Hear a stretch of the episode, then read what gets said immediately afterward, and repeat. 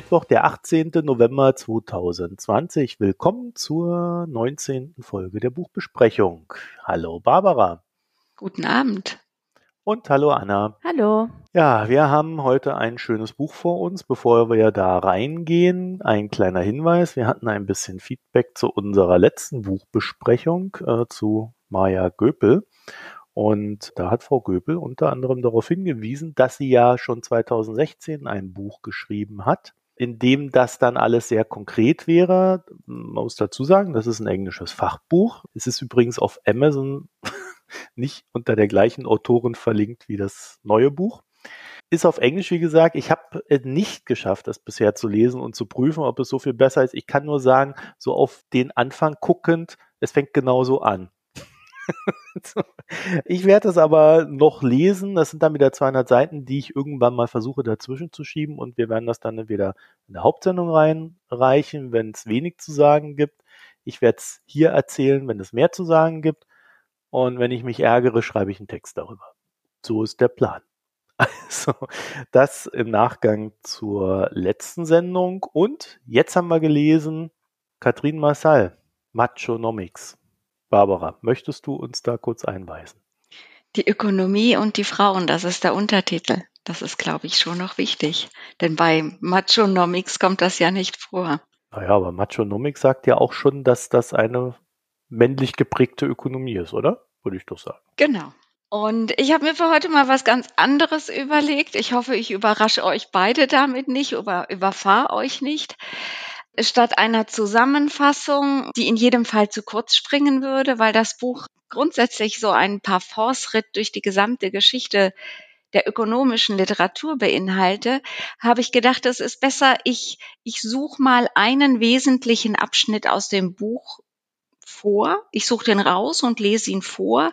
Äh, und ich glaube, wenn man den kennt, das ist in etwa eine Seite aus dem Buch, also so lang wie sonst meine Zusammenfassungen, dann weiß man ziemlich genug, äh, worum es der Autorin geht. Und vor allem kommt auch dann äh, der schwedische Originaltitel des Buches sehr gut zum Vorschein. Der lautet nämlich, ich kann es nur auf Deutsch wiedergeben, das einzige Geschlecht.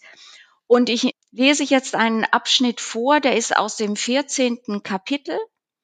Da geht es um die ungeahnte Tiefgründigkeit und die Ängste des ökonomischen Mannes. Die lernen wir dort kennen. So, dann lese ich mal vor. In der Welt der Ökonomie sind wir also rationale, nutzenmaximierende und egoistische Wesen, besitzen also Eigenschaften, die traditionell eher dem Mann zugeschrieben wurden. Darum fassen wir sie als neutrale Eigenschaften auf. Sie sind geschlechtslos, weil der Mann niemals ein Geschlecht hatte. Es gibt nur ein Geschlecht, den ökonomischen Mann. Gleichwohl hat die Theorie stets vorausgesetzt, dass jemand anders für Fürsorge, Nächstenliebe und Abhängigkeit steht, auch wenn diese Dinge unsichtbar sind. Wer in der ökonomischen Erzählung eine Rolle spielen möchte, muss sein wie der ökonomische Mann. Zugleich basiert das, was wir Ökonomie nennen, auf einer anderen Erzählung.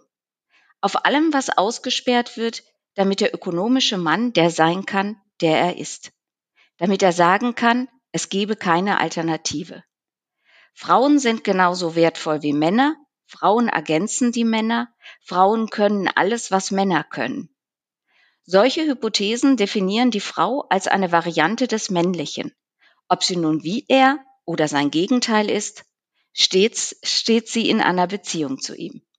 Das eine Mal ist sie wertvoll, weil sie wieder Mann ist, das andere Mal, weil sie ihn komplettiert. Doch in beiden Fällen steht er im Mittelpunkt.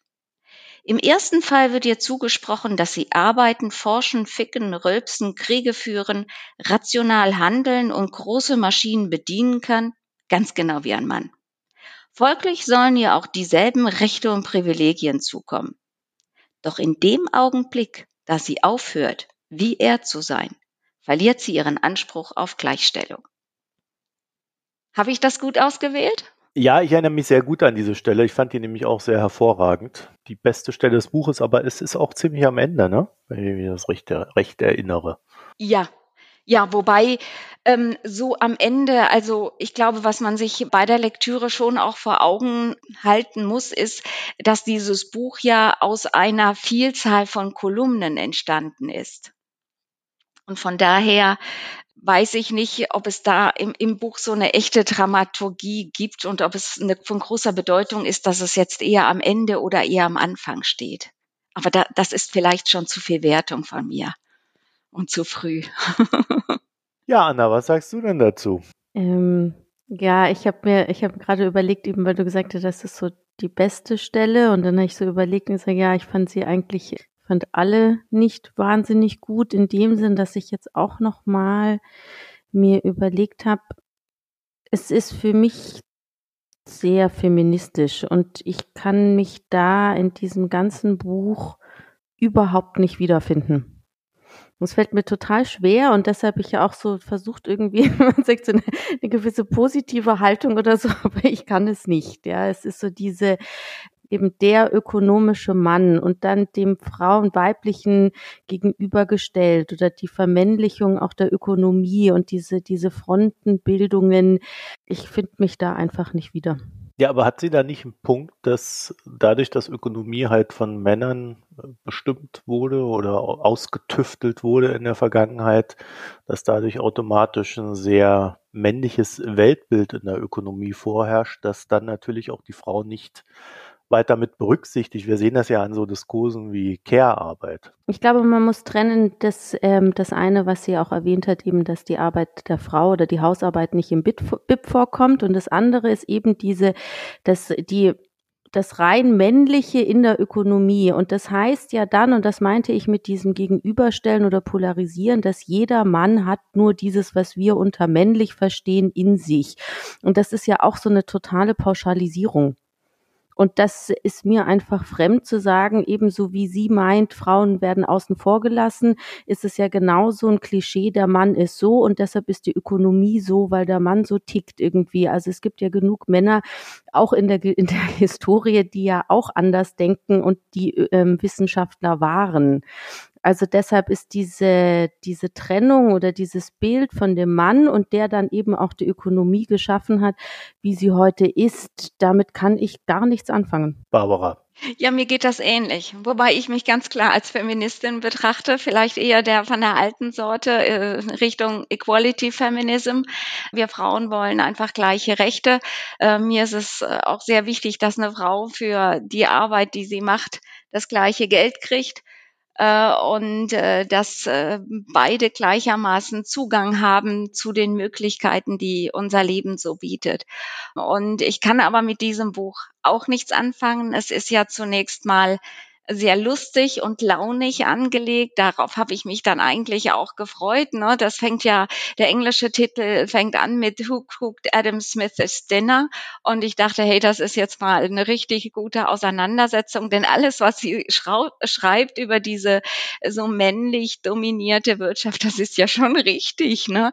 Allerdings ähm, übertreibt sie. Und sie macht auch Fehler das nehme ich ihr so ein bisschen übel. Und letztlich bleibt auch sie Sie spricht zwar nachher von Yin und Yang und dass man äh, diese Kräfte des Männlichen und Weiblichen im Kreislauf zusammenführen solle. Sie bleibt dabei aber immer noch in diesem binären Denken äh, verhaften, verhaftet. Und also ich muss einfach mal sagen, wenn ich zur Arbeit gehe, ich denke den ganzen Tag nicht darüber nach, dass ich eine Frau bin.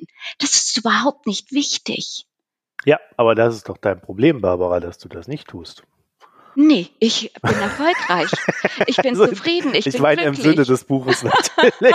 ja, und lass uns doch mal, ich habe mir den Amartya Sen noch mal rausgenommen, den wir ja vor mehreren Wochen besprochen haben. Und sie macht hier wirklich äh, sehr viele Fehler. Sie macht den Fehler, den sie der Wirtschaft jetzt auch vorwirft, so wie Anna das eben so schön gesagt hat, nämlich niemand hat am Anfang, als die Wirtschaftswissenschaften entstanden sind, also Adam Smith schon gar nicht gesagt, dass der Homo economicus ein, äh, ein, ein Menschenbild ist. Das ist ein Instrument, ein Vehikel, das hilft, Forschungsfragen und Regelmäßigkeiten zu identifizieren und zu untersuchen. Natürlich, äh, es ist schon klar, es gibt irgendwie so einen Überschwapp von diesem Modellbild, das Erstsemestlern hilft, die Mikroökonomie zu verstehen, in die Realität. Dieses Abziehbild gibt es wirklich über äh, die Rational Choice äh, Theory, aber das war nie im Sinne von John Stuart Mill, der hier wirklich diesen Homo economicus im Sinne des Economic Man geprägt hat, der von Anfang an gesagt hat, ich, äh, dass das eine arbitrary definition of man ist und dass das äh, wirklich ein Konstrukt ist, mit dem man arbeitet, um zu wissenschaftlichen Erkenntnissen zu kommen und eine grobe Vereinfachung ist. Genau das sagt auch Adam Smith. Adam Smith hat nie gesagt, der Mensch ist nur eigennützig und gierig, sondern äh, der sieht das Ganze differenziert und sagt, äh, für Adam Smith sind in der Wirtschaftswissenschaft und für wirtschaftliche Entscheidungen im Menschen die Sympathie genauso wichtig, dass die Gefühle für andere, Großmut, Gemeinsinn, erst das macht einen Menschen aus. Also das habe ja. ich jetzt nicht bei Adam Smith selber nachgelesen, sondern danke nochmal dieser sehr anstrengenden Lektüre von Amartya Sen, die hat sich äh, wirklich gelohnt.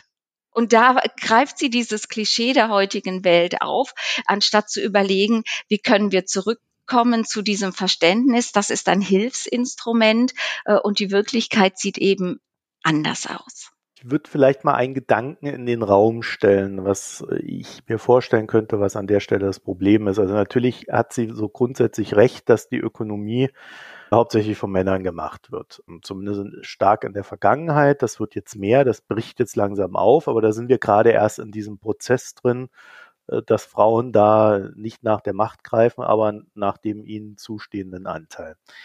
Woran sie sich, glaube ich, sehr stark abgearbeitet hat, war ja, dass äh, die Ökonomen eigentlich ein sehr plattes Menschenbild zeichnen. Und damit beschäftigen wir uns ja jetzt auch schon seit längerem, dass das alles Quatsch ist. Also ich meine, das du ja seit 2008 steht das fast in jedem Buch drin. Das ist Quatsch, dass die Menschen sind viel ganz anders und so weiter und so fort. Der Punkt ist aber, glaube ich, dass viele Dinge, die wir so intuitiv wissen über uns Menschen, die kann man nicht rechnen. Also die sind schlichtweg nicht in Mathematik oder in Formeln zu bringen. Und deswegen sind ökonomische Modelle halt ja sehr starke Reduktionen.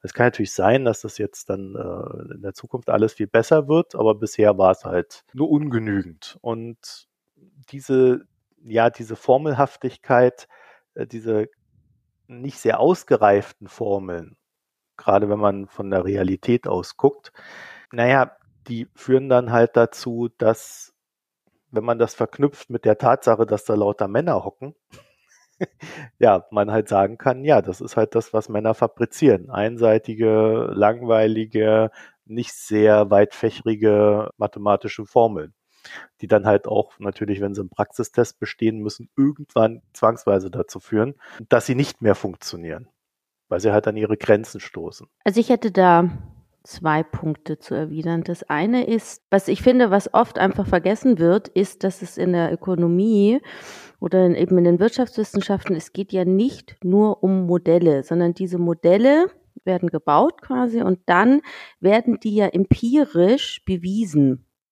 Und diese ganze Empirie, das kommt mir eigentlich in den, in verschiedensten Büchern, die wir auch in der Vergangenheit gelesen haben, zu kurz. Das sind ja nicht nur Modelle oder, oder mathematische Formeln und das war's dann, sondern eigentlich dahinter sind ja Unmengen von Datensätzen, die versuchen daraus eben empirisch zu beweisen, dass diese Modelle ihre Richtigkeit haben. Und das ist genauso wie in anderen auch ähm, äh, ähm, Sozialwissenschaften etc. Also diese Empirie dahinter kommt mir meines Ansichts immer zu kurz. Und da denke ich irgendwie, ich weiß nicht, dass dann irgendwie mal wieder eine Lanze brechen sollte für eigentlich die Rolle der Wirtschaftswissenschaften in dieser Welt. Also ich finde, und das vielleicht selber auch als Volkswirt wird das schwierig, und das ja, irgendwie die sitzen eh nur da, bauen dann irgendwie, machen drei Striche und sagen, ah, so funktioniert die Welt. Das stimmt doch alles so gar nicht. Na, ich glaube, die meisten Modelle wollen auch gar nicht sagen, wie es funktioniert funktioniert, sondern sie wollen nur einen Grundsatz an Planbarkeit erzeugen. Und dann kommen aber Daten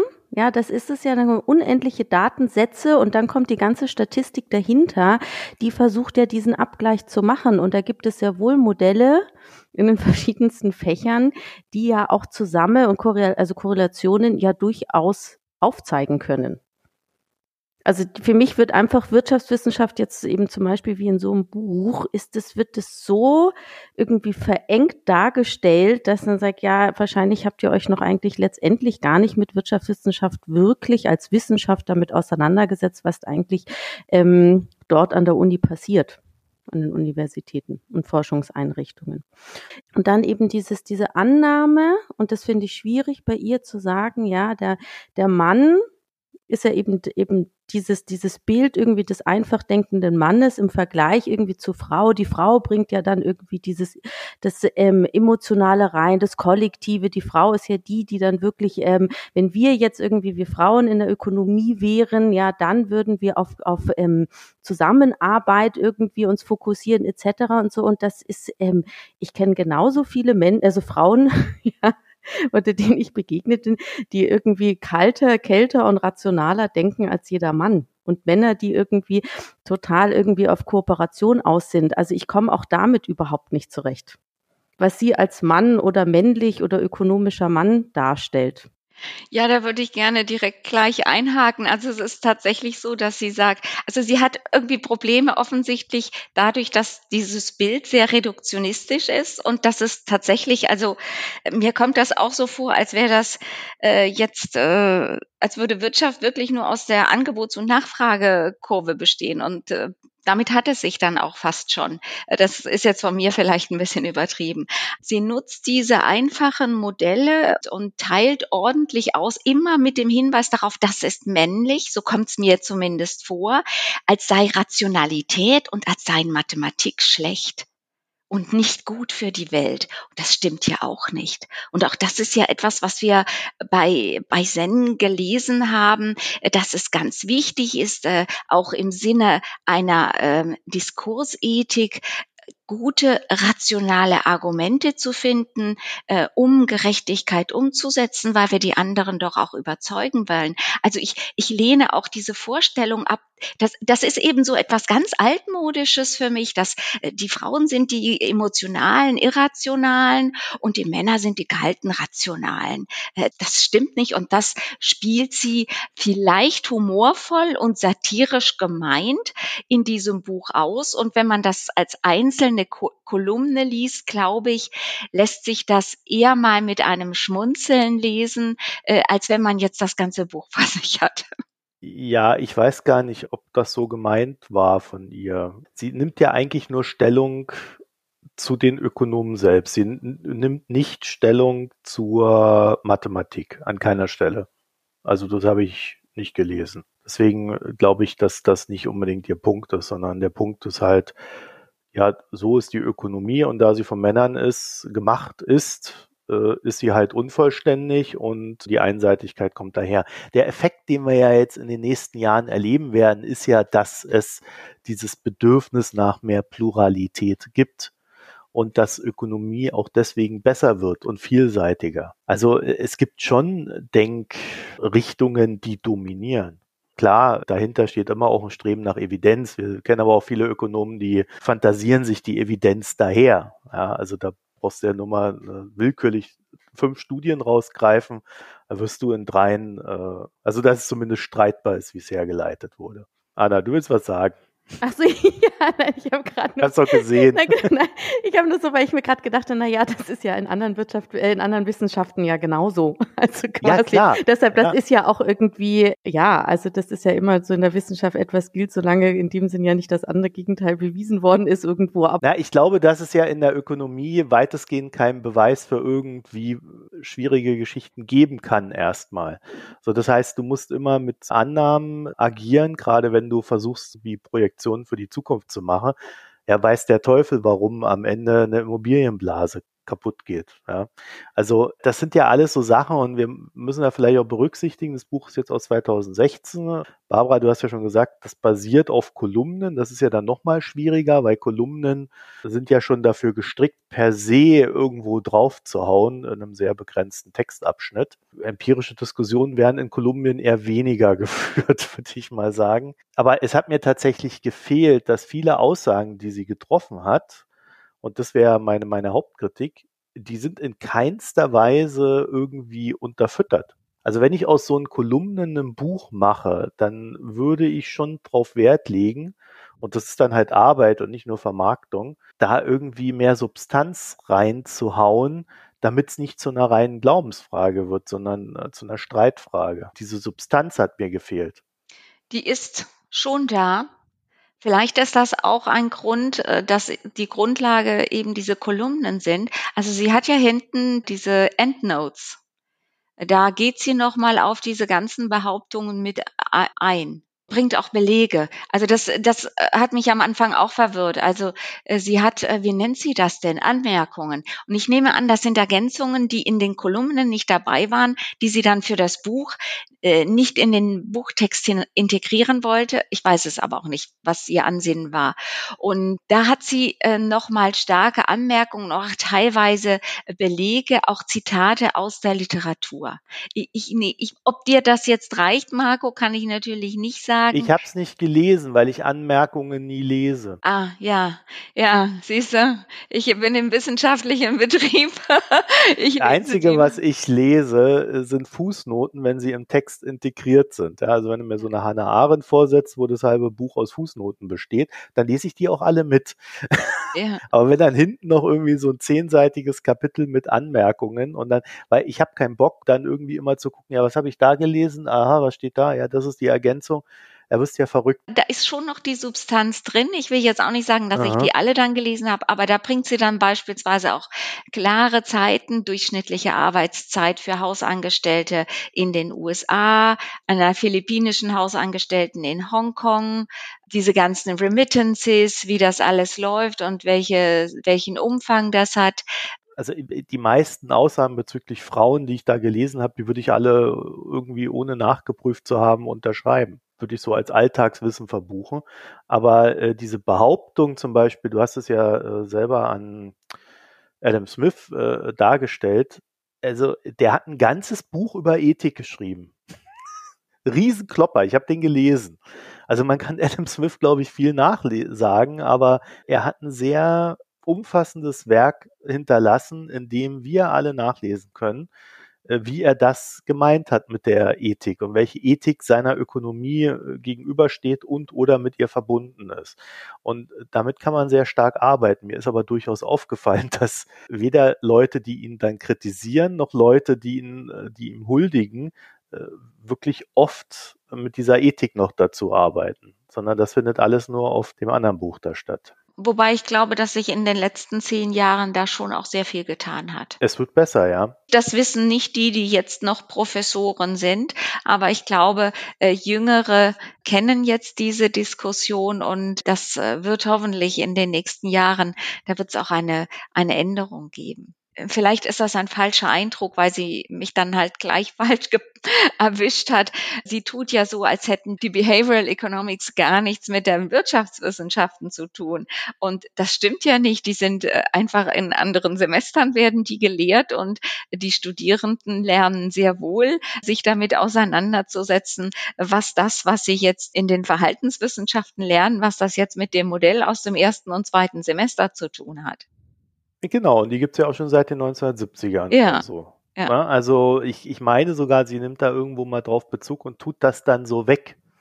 Also so quasi, sie ignoriert das explizit, obwohl sie es erwähnt, dass das halt dann doch schon ein recht langer Zeitraum ist und man ja dann mal darüber nachdenken könnte, warum haben die sich eigentlich nicht durchgesetzt? Weil das sind ja auch meistens Männer gewesen. Vielleicht herrscht nur ein gewisser Typus Mann. Das wäre dann die nächste Frage. Anna, Sie schreibt ja nicht nur über die Ökonomie, sondern auch die Rolle der Frauen in der Wirtschaft an sich. Und nicht nur, dass ihre Leistung nicht honoriert wird, in dem Sinn, dass es eben zum Beispiel im Bruttoinlandprodukt mit aufgenommen wird, sondern auch das Verhalten der Frau im Arbeitsleben. Und ich habe mir dann so gedacht, sie ist ja recht jung. Ich finde es dann noch interessant, oder wie kommt eine Frau jetzt in den 30ern, dass diese, diese Rolle der Frau im Arbeitsleben das kann, mag sein, dass das vielleicht in den 70er, 80er Jahren noch so war. Und ich meine, sie ist ja eigentlich, ähm, lebt ja in Schweden, da sollte das ja noch fortschrittlicher sein. Also was treibt eine Frau in den 30ern an, so ein Buch zu schreiben? Ja, ihr weiß, eine Schwedin ist. genau, das jetzt so aus unserer Sicht, gell?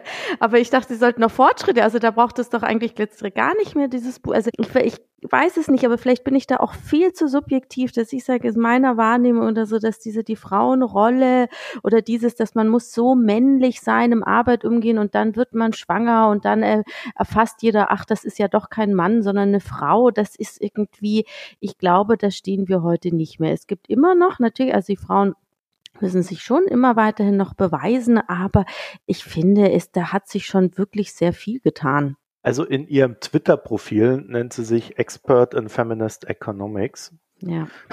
Ja. Also das klingt jetzt auch nicht danach, äh, als ob sie sich dann als Ökonomin sehen würde, sondern jetzt Expertin feministischer Ökonomie geworden ist. Vielleicht ist das auch ein, eine Art Geschäftsmodell dann geworden aus den Kolumnen heraus. Das kann ja auch passieren.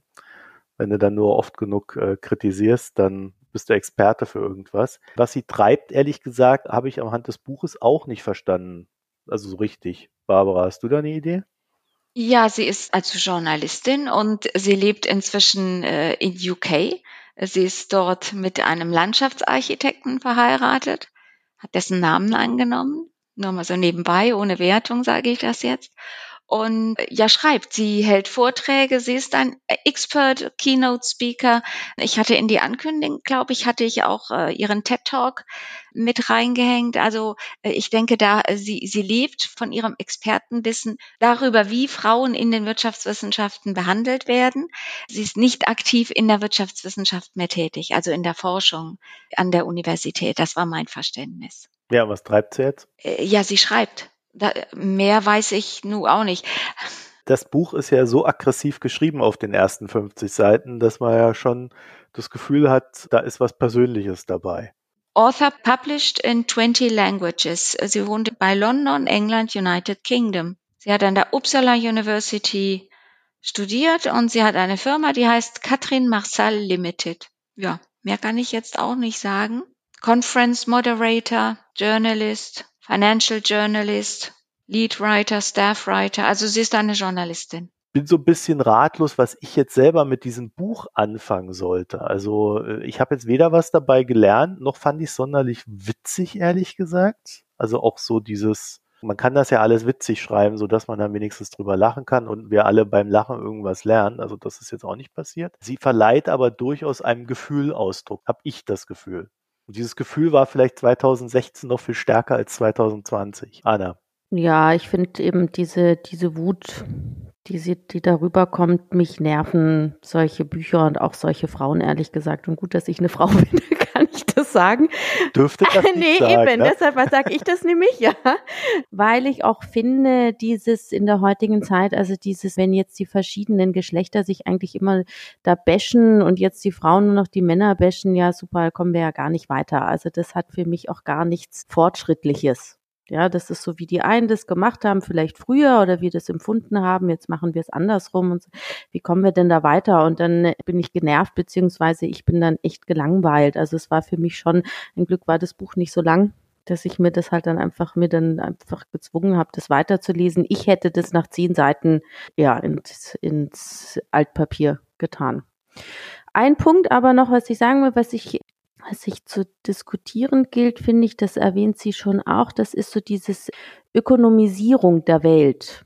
Das ist ja nochmal ein anderer Punkt. Das ist was, was ja die Trends oder was es, was es heutzutage ist, dass wir alles, weil wir haben ja zu sämtlichen Themen der Welt irgendwie Daten und dass wir damit irgendwie eben dieses, anstatt dass wir sagen, es wird nicht nur, wir leben nicht nur in einer Marktwirtschaft, sondern irgendwo auch in einer Marktgesellschaft. Und das ist ja auch etwas, was in der Form irgendwo auch so negativ konnotiert wird, eben dieses alles mit Daten oder den Menschen, sie spricht es ja auch das Humankapital und so weiter. Und ich hab, finde da auch, dass diese Diskussionen gehen für mich viel zu kurz, weil es ist ja immer die Frage, also man kann ja Themen oder, oder Themenkomplexe mit Daten erfassen, dass ich mir überhaupt mal einen Überblick verschaffen kann. Und was ich dann daraus mache, das ist ja wieder was ganz anderes. Aber dieses Datenerheben überhaupt, da sehe ich noch nicht, oder ich habe so den Eindruck, das wird schon so moralisiert und das ist ja an sich noch nicht bewertbar. Es ist eher die Frage, welche Entscheidungen treffe ich denn auf Basis dieser Daten? Das einfachste Beispiel, ich, ich hoffe, das äh, zeigt, dass ich dich richtig verstanden habe. Das ist ja die Tatsache, dass die Hausfrauenarbeit nicht im BIP drin ist. Also zum einen wehrt sie sich dagegen, dass alle Arbeit hier erfasst und bewertet werden soll in Dollarwerten. Auf der anderen Seite möchte sie aber dann doch genauso gerecht behandelt werden und dass diese Daten dann ins BIP integriert werden äh, sollen. Und äh, das ist auch so ein Zwiespalt in ihr. Sie, sie, auf der einen Seite will sie das nicht, aber findet es dann trotzdem gut.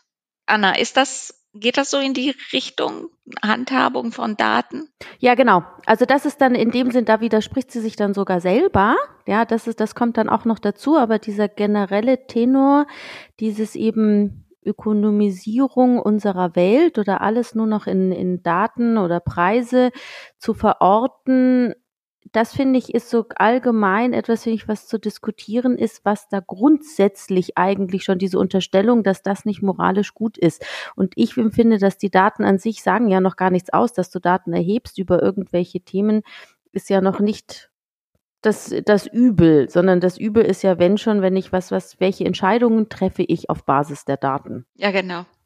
Ja. Das verstehe ich noch, ja genau, und das verstehe ja. ich nicht ganz, ja. Und das ist dieser Grundtenor, das zieht sich auch in dem Buch irgendwie und das sind ja auch so, sagen wir mal so gesellschaftliche Debatten, die ich auch so, äh, woanders mitbekomme. Und da frage ich mich einfach immer persönlich, um was geht's denn eigentlich wirklich? Na, das sagt sie schon. Also da ist das letzte Kapitel, äh, glaube ich, schon relativ deutlich. Also sie möchte ja schon hier eine, eine Welt haben, die mehr auf Kooperation aus ist, wo man gerne bleiben möchte, wo sich diese Gegensätze auch aufheben. Und leider sagt sie das nur so auf den letzten Seiten und alles vorher ist eben eher ein ja ein Auseinanderziehen und äh, ein Gegeneinanderarbeiten. Äh, ich glaube, es ist schon sehr wichtig, auch äh, aufzuarbeiten, was für einen Mist Männer in der Wirtschaft gemacht haben und welche Denkmuster in unseren Köpfen entstanden sind. Das ist sicherlich ganz wichtig. Äh, aber ich glaube, man kann da nicht so einfach äh, einen, einen Schwenk machen und sagen, lasst uns alle lieb sein und uns ergänzen. Dann muss man den Weg auch äh, schon äh, gut hinführen und so wie sie das macht, ist, glaube ich, ein, ein Konsens oder auch ein Einsatz einer, einer gemäßigten Vernunft, wie ich ihn jetzt befürworten würde im Umgang von Mann und Frau. Das sehe ich eben nicht. Es ist halt schon sehr emotional und sehr zor ja, zornig, trotz ihrer, es soll ja polemisch sein, aber es, es wirkt sehr, sehr zornig ich weiß jetzt nicht, es gibt ja jetzt von, von dieser jungen französischen Autorin, die ist noch mal jünger, glaube ich, als hier Marcel, äh, dieses neue Buch, das jetzt gerade auf Deutsch erschienen ist, Les Hommes, je les, je les déteste. Also, das, ich weiß nicht, da, da, mit solchen Büchern kommt man natürlich nicht besonders weiter, aber man verkauft viele wahrscheinlich. Also, ich halte das Ganze so ein bisschen für Feminismus-Simulation, muss ich sagen. Also man muss ja an dieses Thema eigentlich rangehen mit der Frage, in welcher Welt will ich leben? Also nicht mit der Aussage, die Welt ist scheiße, weil gut, dass es scheiße ist, das wird wahrscheinlich jeder unterschreiben, weil niemand ist so richtig zufrieden. Alle wollen was anderes als das, was ist. Und es gibt dann ein paar, die sind halt zufrieden. Aber es fehlt mir gänzlich in diesem ganzen Ding die Frage, in welcher Welt will ich leben? Also sie. In welcher Welt will sie leben? Und um diese Frage herum muss man dann ja sagen, okay, es ist so und so.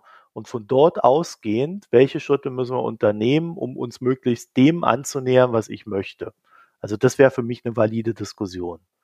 Was sie macht, ist halt einfach draufhauen eine nicht wirklich gut bewiesene These aufstellen, zumindest aus dem Jetzt heraus. Ja, es ist ja unbestritten, dass zu viel männliche Ökonomen an zu viel Top-Posten sitzen und sich das ändern muss. Also das bestreitet überhaupt niemand. Äh, das würde wahrscheinlich selbst die FAZ unterschreiben, zumindest wenn ich mir die Artikel nach der letzten Ökonomen-Ranking-Liste ansehe, in der dann beklagt wurde, dass Ökonominnen zu wenig vertreten sind. Da würde ich noch vielleicht streiten darüber, ob es daran liegt, dass sie zu wenig sich einmischen. Aber ich finde diese ganze Herangehensweise einfach nur destruktiv bei ihr. Und das stört mich wirklich sehr. Ich denke, das ist vielleicht schon eine neue Strömung, dass man, sie hat keine Lust mehr Rücksicht zu nehmen, sondern es ist eben jetzt aus. Das war lange genug so und jetzt will sie äh, eben äh, eine andere äh, Ökonomie. Die, äh, ja, aber da muss sie sagen, welche. Ah, das sagt sie ja schon. Also. Wo denn? Das, das sagt sie schon auf zwei Seiten. 181, 182.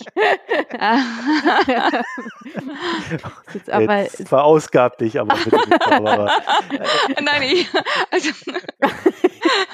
also immerhin, ich bin, ich habe diese letzten Seiten gelesen, was ja, mir nicht auch. einfach gefallen ist. Nein, ich, ich habe das, hab das Buch völlig unemotional durchgelesen und war ja auch der Erste, wenn ich so unser Slack richtig verfolgt habe. Ich, ich habe da jetzt, also gut, also ich meine, dass die, dass die Frauen da, äh, dass die Care-Arbeit da rein soll. Ich weiß nicht, die Diskussion führen wir, glaube ich, seit den 70ern. Also das wäre jetzt nicht Marcel die Erste. Mhm. Da gibt es wirklich sehr gute Literatur drüber. Ich würde sie da nicht als erste empfehlen. Aber was hat sie denn noch? Was steht denn auf den Seiten? In der Ökonomie sollte es darum gehen, wie sich eine soziale Vision in ein modernes ökonomisches System übersetzen lässt. Sie sollte ein Werkzeug sein, mit dem sich Möglichkeiten für menschliche und gesellschaftliche Entwicklungen ausloten lassen und nicht nur beobachten, inwieweit sich unsere Ängste in Form von Nachfrage auf dem Markt ausdrücken. Sie sollte sich konkreten gesellschaftlich relevanten Fragen widmen, anstatt den abstrakten Analysen hypothetischer Entscheidungen. Abgesehen davon, dass das fast alles Phrasen sind, äh, unter denen sich jeder alles vorstellen kann.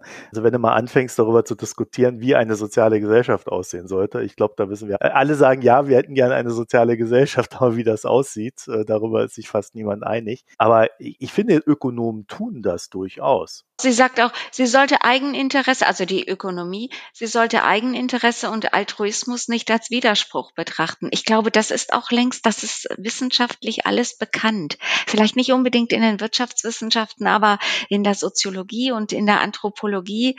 Äh, und äh, ich glaube, da gibt es schon auch gerade in vielleicht so Nebenfeldern wie der Entwicklungsökonomie gibt es durchaus auch gute, fruchtbare Zusammenarbeiten zwischen diesen Disziplinen. Ja, ich habe jetzt auch nicht den Eindruck, dass da irgendwas ausgeklammert wird. Was wir aber da tatsächlich in der Ökonomie sehr stark beobachten können, ist so eine Aufstellung entlang der politischen Fronten. Mhm. Was aber eigentlich auch völlig folgerichtig ist. weil, weil Ökonomie halt zu großem Teil halt schlichtweg politisch ist. Und da sind dann äh, halt ganz andere Fragen vielleicht zu stellen als die Männerfrage, die, die hängt da immer mit drin, aber da geht's ja auch um Gesellschaftstrends. Ja, also wir hatten halt in den 2000er Jahren in Deutschland zum Beispiel eine extrem starke neoliberale Welle. Also da waren auch die Linken sehr neoliberal und äh, so sah dann halt auch die Politik aus. Also gerade die neoliberale Ökonomie in den 80er, 90er Jahren, ich habe 87 angefangen zu studieren, die hat sich ja als durchaus unpolitisch gesehen, weil sie sich nur nach dem Markt richtet. Ja, ja, das, ist, das reden die sich, das haben sie sich eingeredet. Ja, genau. Aber ich meine, das war ja am Ende ein Experiment, aus dem wir heraus gelernt haben, dass viele Annahmen über sich selbst ja schlichtweg nicht richtig sind. Aber das wissen wir jetzt auch schon wieder etwas länger. Also auch da hat ja Marcel irgendwie jetzt nichts exklusiv dazu beigetragen, dass wir diese Erkenntnis haben. Aber es ist doch schön zu sehen, das ist ein recht junges Buch. Das ist eine junge Frau. Das Buch ist äh, im, im Original 2016 erschienen. Also die Kolumnen wahrscheinlich in den zwei Jahren davor oder drei Jahren davor. Und ich glaube, das gibt doch Mut und Zuversicht, äh, dass sich schon ganz viel getan hat, gerade so wie sich die Wirtschaftswissenschaften aufstellt, dass sich so eine Disziplin nicht innerhalb von fünf Jahren äh, ändert, ist auch klar. Also wenn ich ja auch sehe, wie lange es dauert, bis Curricula neu formuliert sind, genehmigt sind, äh, das sind sehr lange Aushandlungsprozesse, bis Leute in Pension gehen, so dass man sie mit jungen, andersdenkenden Menschen besetzen kann. Das dauert eben auch seine Zeit. Aber ich glaube, wir sind da schon nicht auf einem so schlechten Weg. Und natürlich gibt es äh, immer noch diese der, der keine Wunder nennt die immer so schön die Ordo-Hools und die, die gibt es, die soll es ja auch weiterhin geben, äh, wenn es an der gleichen Stelle mit der gleichen Berechtigung äh, Leute gibt, die eben andere Theorien vertreten oder auch MMT vertreten, äh, was auch immer, damit man, damit äh, Studierende hier diese Vielfalt äh, der Ökonomie auch kennenlernen und ihrer Theorien wie eine Religion gab es äh, eben nur das neoliberale Modell. Die Finanzkrise 2008 hat schon dafür gesorgt, dass auch der breiteren Öffentlichkeit bekannt wurde, dass da ein Problem vorherrscht. Und seitdem tut sich, finde ich, extrem viel. Und wenn wir jetzt so 2020 da drauf gucken, das sind ja, das sind ja nur zwölf Jahre. Ne? Das ist ja eigentlich nicht sehr viel. Und dafür hat sich schon sehr viel getan. Ja, und in den Universitäten malen die Mühlen einfach langsam. Da darf man nicht aufgeben und äh, aussteigen, sondern, äh, sofern es Stellen gibt, sondern muss einfach dranbleiben. Ungeachtet dessen, in einem Punkt hat sie natürlich recht, die Frau, finde ich, ist durchaus nicht sehr gut vertreten. Da braucht es mehr Frauen. Würde nur nicht dieses Soziale mit dem Weiblichen verbinden wollen. Nein, und auch dieses, dass die gewissen Probleme, die wir noch, also die wir in der Welt haben, dass jetzt nur quasi das männliche Geschlecht sind jetzt die Schuldigen und diese quasi so Unterstellung, dass wenn jetzt die Frauen ja an der Macht sind oder Frauen Theorien bilden, dass es dann alles besser wird. Also das finde ich einfach, also ich weiß nicht, ob die Frau das bessere Geschlecht ist, das kann ich gar nicht sagen. Na, da wird's anders schlimm, wenn die Frau. Ja, genau, eben, eben. Und es deshalb eben, es muss, es braucht eine Durchmischung. Das ist das. Es braucht, wie du gesagt hast, es braucht auch in der Wirtschaftswissenschaft eine Pluralität und es braucht vor allem auch die Debatte darüber. Das ist ja das eigentlich. Und es braucht eine diversifizierte Debatte und deshalb ist ähm, einfach die Geschlechterverteilung das Wichtige. Ich glaube, so ein grundsätzliches Streben nach Komplexität und das wäre das, was ich mir wünschen würde.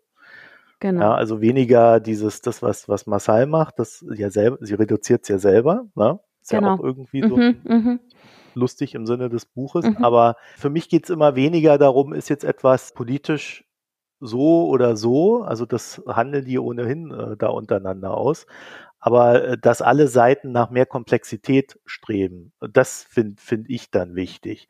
Ja, um dann nochmal auf die Ordo-Hools zu kommen, das sind dann halt immer diejenigen, bei denen man nicht immer den Eindruck hat, dass das so ist. Was dann aber auch daran liegt, dass die in der Öffentlichkeit immer so reduzierte Aussagen machen. das haben sie sich also auch selber zuzuschreiben. Und wenn man aber natürlich nur auf die rekurriert, die diese reduzierten Aussagen machen, dann ist man natürlich mit dem Buch auch voll, ja, im Sinne der Zeitlage. Aber dann darf man halt alle, da muss man alle anderen aber auch ignorieren dafür. Aber du hast das Buch als wann als erster gelesen, weil du wolltest der Schnellste sein. Da war schon ein bisschen. Ja, klar, ich als Mann Wettbewerbsgedacht. Genau, immer erster, erster, genau, das haben wir uns geschrieben. So habe ich es gar nicht gemacht. Das stimmt gar nicht. So habe ich es auch nicht gemacht. Wir haben irgendwann drüber geredet. Ich habe wann wir, den, wann wir die Aufnahme machen. Und dann habe ich gesagt, ich bin fast fertig, zehn Seiten. ja, nein, wir anderen haben so geschrieben, unsere Empfindungen und Gefühle dabei und du wolltest nur der Erste sein. ja, ja, ah, jetzt bin ich hier wieder der Mann. ja, genau. Ja, wir hatten eigentlich vereinbart, wir reden nicht über unsere Gefühle und Empfindungen vor der Sendung. ja, genau. Wenn ich daran mal erinnern darf. ja, das stimmt, ja. Es wird aber auch nicht jetzt rausgeschnitten, lieber Marco. Nein, nein, das bleibt drin. Eure Gefühle und Empfindungen entgegen jeder Absprache bleiben hier verankert in der Sendung. Wir haben es doch hier wieder sehr lustig gehabt. ja, hat sich doch gelohnt, das Buch dann doch noch zu lesen. Also, Fazit, Barbara. Lesen ja, nein, kaufen ja, nein. Wer soll's lesen? Ich würde es nicht lesen, weil es nur verärgert. Also äh, ich bin eine konsensorientierte Person und ich finde, ähm, mit Vernunft dieses Geschlechterverhältnis oder Ungleichgewicht anzugehen, ist für mich äh, wesentlich wichtiger. Da bleibe ich auch dran. Ich lasse mich da auch von Polarisierungen nicht gerne beeinflussen. Ähm, und ich sehe das eher mit Sorge, wie hier äh, diese, diese Kräfte wirklich so auseinanderstreben statt zueinander. Ich würde es nicht empfehlen. Ja, da kann ich mich auch anschließen. Also es gibt, ich würde es einfach niemanden jetzt nicht sagen, eine Gruppe oder wie auch erfahren jetzt irgendwie mit ökonomischen Theorien und so weiter, sondern einfach wirklich niemand. Und ich muss auch sagen, mich hat es echt auch verärgert, dass der Beck Verlag, den ich doch eigentlich als eher anspruchsvolleren Verlag ähm, bewerte, so ein Buch rausgibt weil das hilft wirklich keiner Diskussion. Das ist auch nicht, weist auch nicht in die Zukunft oder ich finde auch nicht, dass es die Probleme der heutigen Zeit aufzeigt oder so. Also es ist einfach für mich ein irrelevantes Buch. Ja, aber der Beck Verlag wird dir dann sagen, mit dem Buch haben wir Geld verdienen und können damit deine Wünsche quersubventionieren. Ja, diese, dem, irgendwie ist das der heutige Zeitgeist, aber irgendwie ist, finde ich es ja auch nicht wirklich. Also da, da finde ich dann doch die Göpel mehr der Zeit. Also ich kann sie in gar in wirklich, also die Masalk weiß ich nicht, kann ich gar nicht einordnen. Hm. Ja, also ich kann damit, wie gesagt, auch wenig anfangen. Aber mich würde sehr freuen, lieber Lars Feld, wenn du dieses Buch liest und uns einen Leserkommentar schreibst oder Audiokommentar schickst, dann werde ich den mit viel Wohlwollen und Freude veröffentlichen. Das würde mich nämlich wirklich mal interessieren, was Lars Feld über dieses Buch denkt. Also nur um es nochmal zu sagen, ich, ich glaube, es ist klar, ne? Also ich würde das Buch jetzt auch nicht irgendwie irgendjemandem empfehlen zu lesen. Das war wirklich, ähm, also wenn man es nicht für eine Buchbesprechung macht, ist es eher so, ja, da muss man sehr viel Lust und Laune für haben. Aber wir haben zwei weitere schöne Bücher, auf die wir uns freuen. Die haben wir uns schon mal rausgesucht. Und äh, ich würde mal sagen, das erste Buch lesen wir als nächstes. Ne? So hatten wir das besprochen. Patrick Dwayne, Geld kann jeder und du jetzt auch. Ich weiß auch nicht, ich muss jedes Mal lachen, wenn ich diesen Titel höre. Ich weiß auch nicht. Das ist der Knaller. ja, wir gehen da mit sehr viel Vorgedanken ran. Ja, und es ist ja auch ein, ein Wunsch von vielen Hörern und Hörerinnen, die immer mal wieder fragen, Mensch, jetzt, jetzt, da habt ihr wieder ein Buch über Geldanlage besprochen und seid nicht so zufrieden damit. Äh, was könnt ihr denn empfehlen? Unsere Hoffnung ist ja jetzt, wir haben ein neues Exemplar in den Händen, dass dieses Buch jetzt wirklich gut, dass wir das empfehlen können. Also wenn mich einer fragt, was ich ihm empfehlen kann, sage ich immer, leg dir ein Premium-Abo der Mikroökonomen zu. Das ist gut investiertes Geld. Und ansonsten gebe ich keine Tipps. Das war das erste Buch. Ich denke mal, das werden wir dieses Jahr noch schaffen. Und dann wollen wir so über Weihnachten, Neujahr lesen Das kalte Herz. Kapitalismus. Die Geschichte einer andauernden Revolution von Werner Plumpe. Dann sind wir durch für diese Folge. Ihr könnt nochmal auf www.mikroökonomen.de nachgucken, was ihr da so an Kommentaren hinterlassen wollt zu dieser Folge. Äh, oben rechts ist der Premium-Service, dann noch daneben die Spenden, da könnt ihr dann auch reingucken. Und ja, dann freuen wir uns, dieses Jahr noch eine Folge zu machen für die Buchbesprechung und der Rest dann nächstes Jahr. Bis bald. Tschüss. Tschüss. Tschüss.